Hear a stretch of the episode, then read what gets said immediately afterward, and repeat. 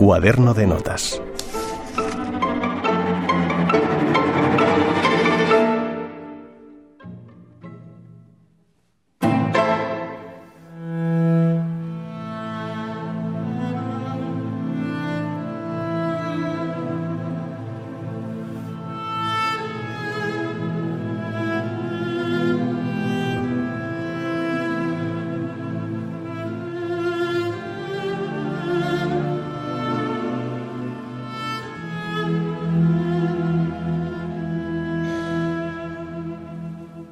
Tras el desenlace de la Guerra Civil Española, se desterró voluntariamente a Puerto Rico. Siempre soñó con volver a casa, pero no pudo hacerlo. Falleció en San Juan de Puerto Rico en 1973 a los 96 años.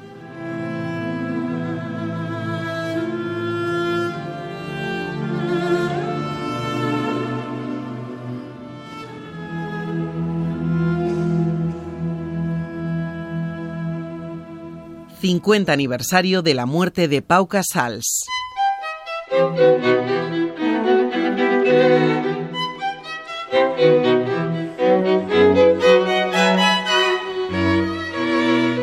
Pau Casals está considerado como uno de los mejores violonchelistas de todos los tiempos. Su manera de interpretar, su forma de transmitir y su aportación a la técnica del instrumento colocan su nombre en un lugar privilegiado en la historia de nuestra música.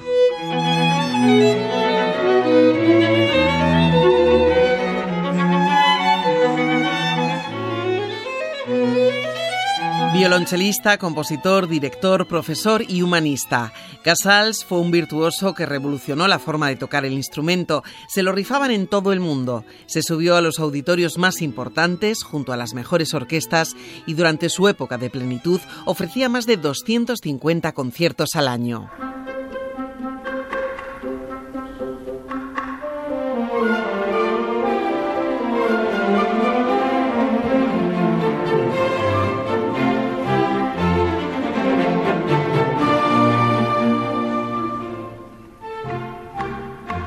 Su gran popularidad le permitió conocer y relacionarse con grandes nombres de la cultura y la política de su tiempo.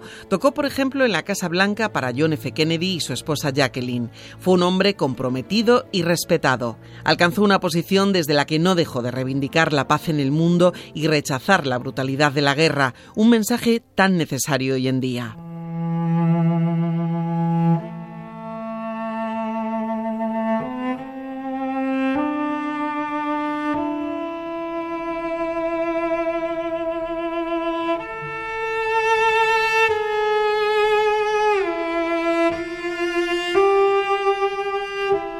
De todas sus partituras hay una por la que siempre será recordado, que va unida intrínsecamente a él.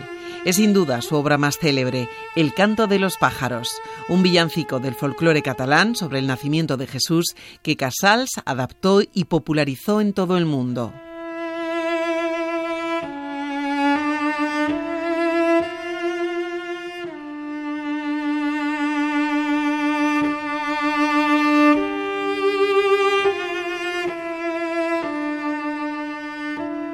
Sus notas sonaron en 1971 en la sede de la Asamblea General de las Naciones Unidas en Nueva York, cuando el compositor y director de orquesta recibió la Medalla de la Paz durante un homenaje.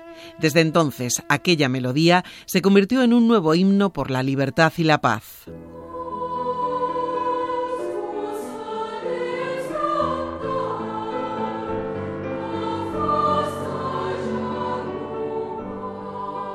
Existen numerosas versiones de la partitura. Casals la transcribió para violonchelo y piano y tiempo después para violonchelo y orquesta de cuerdas. También realizó un arreglo de la obra para violonchelo solista y conjunto instrumental formado íntegramente por violonchelos.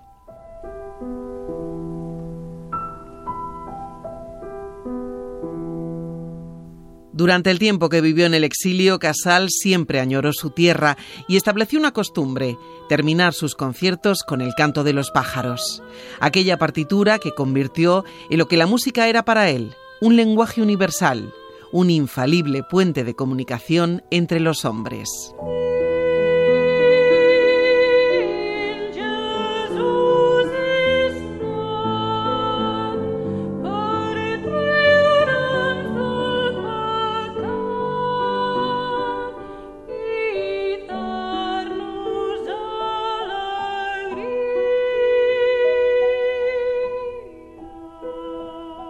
Beatriz Torío, Radio 5, Todo Noticias.